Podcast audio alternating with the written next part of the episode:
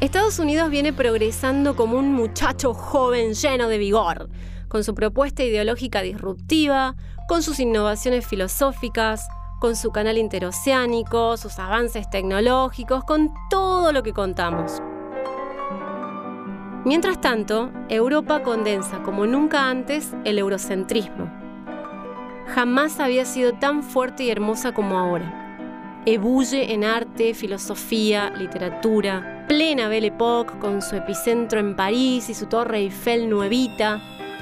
Gracias a la luz eléctrica nace la noche y bailan valses de Strauss en la finísima Viena del Imperio Austrohúngaro. Europa en ese momento se mira a sí misma maravillada por su magnificencia y sofisticación. Las potencias allá se están dando el festín ese del que hablábamos, morfándose vivos a los de abajo, no solo en las colonias, también en sus fábricas y minas hipercontaminantes, donde trabajaban hombres, mujeres y niños hasta quedar consumidos, hasta morir con los pulmones envenenados. En este contexto, el imperio alemán está llegando medio demorado al asado. Y aunque tiene algunas posesiones por aquí y por allá, su apetito es tan grande como el de los demás. Junto con Italia y otros, está refunfuñando al ver la repartija del menú que había tenido lugar en el siglo XIX y a nadie le gusta comer sobras. La idea de que el mundo es para las especies más fuertes y de que la flecha del progreso industrial es ascendente tiene un costo humano muy alto. Trasladada a la política, justifica la guerra, justifica la violencia como partera de la historia. Esta Europa cree eso, lo de la política por otros medios. Hacía como medio siglo que allá no tenían una guerra importante y el avance en el campo armamentístico se había acelerado en los últimos años. Los capitanes de la industria en las élites europeas empiezan a hablar abiertamente de lo bien que vendría una guerra para terminar con el movimiento de las demandas obreras. Muchos socialistas están preocupados por estas actitudes. El político sindical pacifista Jean Jaurès escribe que el estado actual de las cosas hace de Europa un polvorín. Los nacionalismos además estaban al palo y ya había bardo en los Balcanes. Así que, finalmente, en 1914, la cosa estalla. Europa se consigue nomás su guerra. La Triple Alianza contra la Triple Entente. Ahora, para la Popu, la promesa fallida del trabajo asalariado era reemplazada por la promesa de gloria y honor en la batalla. Así que en ese mundo, hecho para varones, la actual generación de hombres podía finalmente tener su aventura bélica, sus tatuajes, su hardcore masculino. Lo que sí, los de arriba mandaban a las trincheras a los de abajo, obviamente. Y estos, pobres, van sin tener ni idea de lo que les espera. En realidad nadie había imaginado que esta, la Gran Guerra, alcanzaría las proporciones que alcanzó.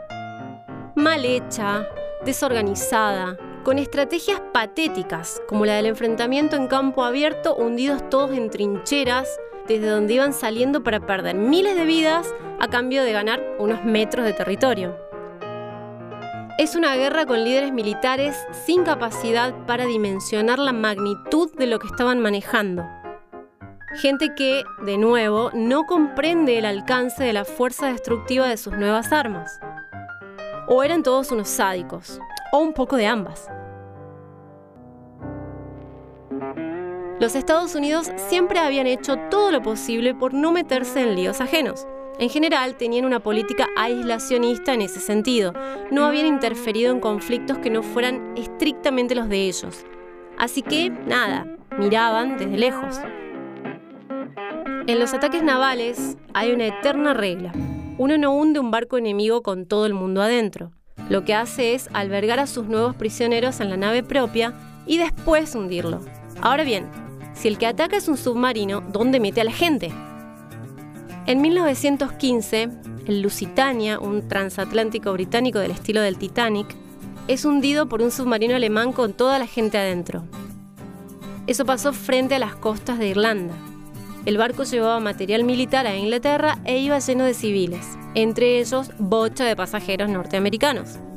Estados Unidos no ve nada bonito el tema, pero se queda en el molde. Alemania, que sabía que se había mandado un moco, también afloja con el temita puntual de torpedear barcos de provisiones. Y durante los dos años siguientes se concentra más bien en sus tareas bélicas continentales. Hasta 1917. Ahí vuelve al temita de los torpedos, porque resulta que adquiere una ventaja inesperada. Los rusos se salen de la guerra, así que la dejan en paz en el frente oriental. Lenin había arreglado con el Kaiser alemán, como contamos una vez, esto de que lo deje pasar con el tren para ir a Rusia a hacer la revolución, que lo deje pasar sin que lo frenen en los puestos de control, ni a él ni a los rusos que iban con él, y a cambio le promete hacer salir a Rusia de ese conflicto. Entonces Alemania hace el siguiente cálculo. Dice, hmm, se me libera un frente entero. Ahora puedo usar todas esas divisiones militares puedo hacer una serie de movimientos rápidos y ganar la guerra. Total, hasta que Estados Unidos se organice, yo ya quedo hecho. Los Estados Unidos no tenían un gran ejército y Alemania lo sabía. Habían quedado tan traumatizados con la guerra civil que no le habían puesto pilas a eso. Los franceses ya estaban muy maltrechos, la guerra fue prácticamente en su territorio. ¿Qué planea entonces Alemania? Bloquear y asfixiar a Inglaterra, que era la que todavía estaba resistiendo. ¿Y cómo asfixiarían a esas islas? Impidiendo que les lleguen suministros, es decir, hundiendo barcos desde los submarinos. Y así lo hicieron. ¿Qué es lo que le quedó fuera del cálculo a Alemania? Uno, que los ingleses no se rinden. Si alguien cree que un inglés se va a rendir, está equivocado. Así que aguantaron y aguantaron. Y dos, que Estados Unidos a lo que sí le había puesto pilas era a la Armada la gran armada esa que pensaba mover de un océano al otro por su canal de Panamá, ¿se acuerdan? Pero aún así, con la nueva torpedeada alemana a los barcos, los yanquis siguen más o menos en el molde, hasta que pasa algo muy terrible. El telegrama Zimmermann. Alemania le manda a México un mensajerijillo que decía que si se aliaba con ella en contra de Estados Unidos, podía contar con su total apoyo para recuperar el territorio que los gringos le habían quitado. Pero resulta que a ese telegrama lo interceptan los ingleses e inmediatamente le cuentan a Estados Unidos. Y estos dicen, bueno, así tampoco. El telegrama Zimmerman hace que Estados Unidos vea a Alemania como una amenaza real para su integridad y empiece ahí sí a tomar medidas.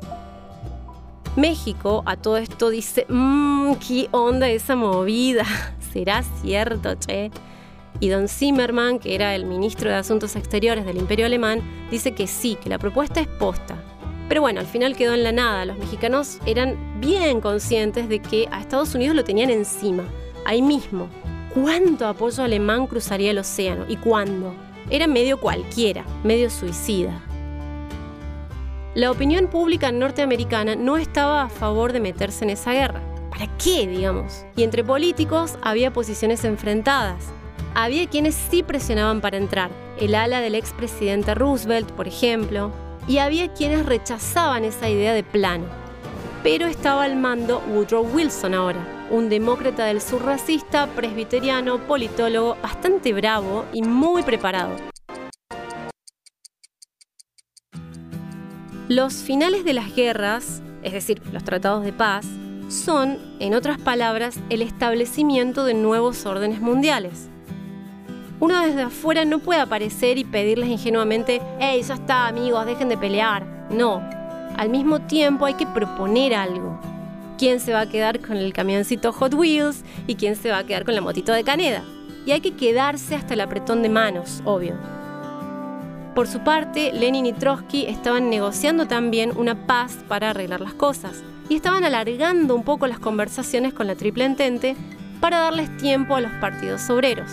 Así, de una perra vez, se organizaban y se levantaban, tanto en Alemania, en el Imperio Austrohúngaro, como en las mismas naciones de la Entente, cosa que al final no ocurrió. Wilson algo tenía que hacer y vio que era por ese lado, por el lado de dar un cierre, una paz sin vencedores. Así que charla con el Congreso, la repiensa y arma una propuesta. Se la da a Europa en enero de 1918, o sea, 10 meses antes de que se acabe la guerra. En ese momento no se llamó así, pero lo conocemos hoy como los 14 puntos de Wilson. Y era básicamente una lista de ideas prácticas para que queden todos lo menos hechos bosta posible y se pongan a reconstruir propone entrar a la guerra, pero no como potencia beligerante, sino para frenar la carnicería, dicho mal y pronto. No pueden ponerse a analizar las causas y evaluar qué onda en profundidad, porque ahí ya se meterían en la cadena de odios que tienen los europeos y ese no es su tema. Además, posta no es claro el propósito de la Primera Guerra Mundial, no lo es, y a medida que pasa el tiempo lo es menos. O sea, ¿por qué se fueron a esa debacle? ¿Por qué no la frenaron antes? ¿Por qué dejaron que se mueran 60 millones de personas y se mutilen y pierdan la cordura otros millones más? De verdad es algo que no está claro ni siquiera hoy. Son una serie de factores en los que predomina la arrogancia, la prepotencia y la perversión de los gobernantes. Por eso también los yanquis no se habían metido antes, porque como no estaba claro, no se podía justificar la vela en el entierro. Los tres primeros años ni hablar, no daban ni ahí. Entre otras cosas porque de ninguna manera podían ir a defender a autocracias como Rusia, con Nicolás II y Rasputín y la zarina que vivían en un reality de opulencia a los Kardashians, mientras su pueblo moría de hambre de a miles todos los días.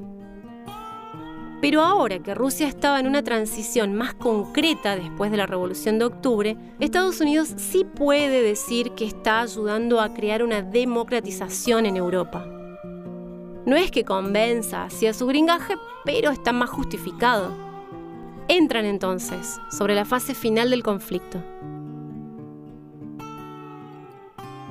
Estados Unidos es una potencia industrial con recursos ilimitados montan un ejército en dos minutos, mandan unos super convoys, atacan a los submarinos y terminan con la guerra. Su ingreso hace una diferencia en términos estratégicos. Tiene muy claro que va con la idea de abordar todo el lío y de asegurarse de que un desastre tan colosal no vuelva a ocurrir. Quiere acordar con los demás que los conflictos del futuro se puedan mediar antes de que escalen a estos niveles de demencia. Con esta idea iban, la de crear la Sociedad de las Naciones, precuela de la ONU, que era el decimocuarto punto de Wilson. Pero las cosas no salen como planearon y quedan sumamente frustrados en su intención. ¿Por qué? Porque el fin de la Primera Guerra Mundial no se hace sobre la paz, sino sobre la venganza.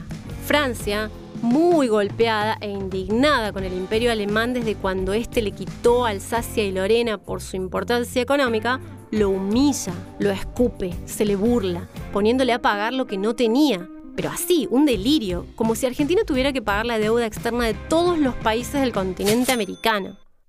Eso no es una paz. Keynes, el famoso economista británico, diría sobre este Tratado de Versalles, eso es una paz cartaginesa. Googlead. Estados Unidos entonces no ratifica el arreglo, rechaza el Tratado de Versalles y el Pacto de la Sociedad de las Naciones. Estaba viendo cómo Europa seguía sin entender nada, estaba viendo cómo se disponían allá a usar las instituciones que deberían ser neutrales para someter y arrodillar a otros. Y dice, chao gente, así no, y se va. Quedó todo tan terriblemente mal terminado tan mal hecho que la cosa condujo a la siguiente etapa de esta gran guerra. Esa etapa se llama la Segunda Guerra Mundial, porque es una sola guerra en dos rounds. Europa queda con un trauma colectivo fuerte. En solo cuatro años había pasado de mirarse al espejo toda elegante y glamorosa a encontrarse en un abismo negro de podredumbre, entre las ratas, en el barro. Ahí está lo de la política por otros medios. Tolkien, el escritor, estuvo en la batalla del Somme, que es la más cruel de toda esa guerra. La llamada Ciénaga de los Muertos que atraviesan Frodo y Sam en El Señor de los Anillos son esos pantanos pestilentes de cadáveres flotando apilados. El ejército de los muertos, esos zombies fantasmas, almas en pena que pactan con Aragorn una batalla más para finalmente descansar en paz, es cualquier escuadrón de esa guerra. Es el fantasma del castigo por desertar, un castigo que, aunque mueran por fusilamiento, permanecería vivo en el deshonor para sus seres queridos. Tolkien en su saga habla de la estupidez de seguir y seguir mandando pibes a la fuerza, a matar bajo la amenaza de muerte, la lógica militar, digamos poniéndoles un casco y obligándolos a caminar entre los cuerpos rotos de otros pibes como ellos, a caminar por Mordor. Este escritor soñó con una misión sola que pudiera acabar con el mal del mundo y escribió sobre la verdadera amistad entre los hombres. Con lo que le pasa a Frodo al final, cuando deja la comarca, habla también sobre la imposibilidad de volver a la vida normal después de conocer la verdadera oscuridad, el dadaísmo y el surrealismo en Europa aparecieron en un intento de manifestar la sensación generalizada de estupor por el suicidio de la razón que acababan de protagonizar. Después de la guerra y durante la reconstrucción, Europa lleva en su cuero el dolor de la tragedia que sacudió la conciencia histórica del mundo. Estados Unidos tiene unas 100.000 bajas y deja en que a unos 400.000 más de los suyos. Igual no queda tan golpeado porque la guerra no fue en su territorio y porque los odios no fueron suyos, pero siente fracaso y espanto. Entonces, ¿qué le pasa? Se vuelve autorreferencial. Entra en un periodo en el que dice, hay que alejarse de los líos europeos, ¿para qué nos metemos ahí? Al entrar en contacto con aquellos demonios, se acuerda a Estados Unidos por qué en el siglo XVII se tomaron el palo de Europa y se da cuenta de que si hicieron su nación para escaparse de esos conflictos, lo mejor es mantenerse aislados como antes. Esta reacción produce varias respuestas psicológicas a nivel colectivo. Una es volver a lo americano, así que les agarra la xenofobia y empiezan a cortar con la migración europea de ahí en adelante queda muy restringida. Otra respuesta psicológica es la pachanga. Cuando se está en contacto tan estrecho con la muerte, cuando se ve la tragedia en una escala tan grande, apenas se acaba, la gente quiere joda. Esos son los locos años 20. La pandemia de influenza de 1918 ocurrió durante la Primera Guerra Mundial.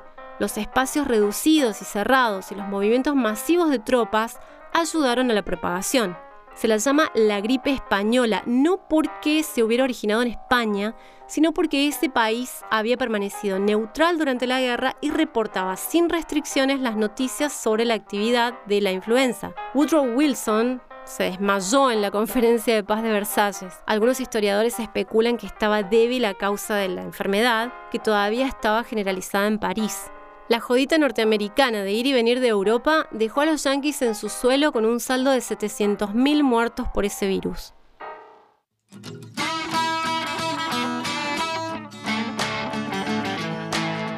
Como Europa necesitaba productos que no podía fabricar por el hundimiento económico, Estados Unidos se vio frente a un exceso de demanda.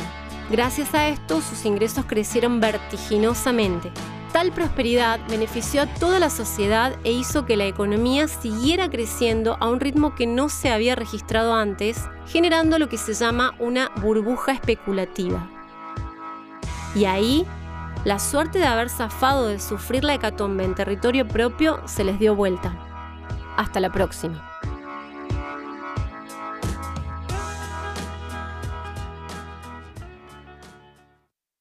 Qué bueno que llegaste hasta acá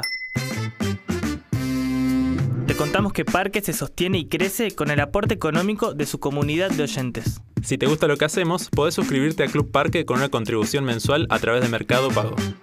Sumate a bancar a los podcasts de Córdoba.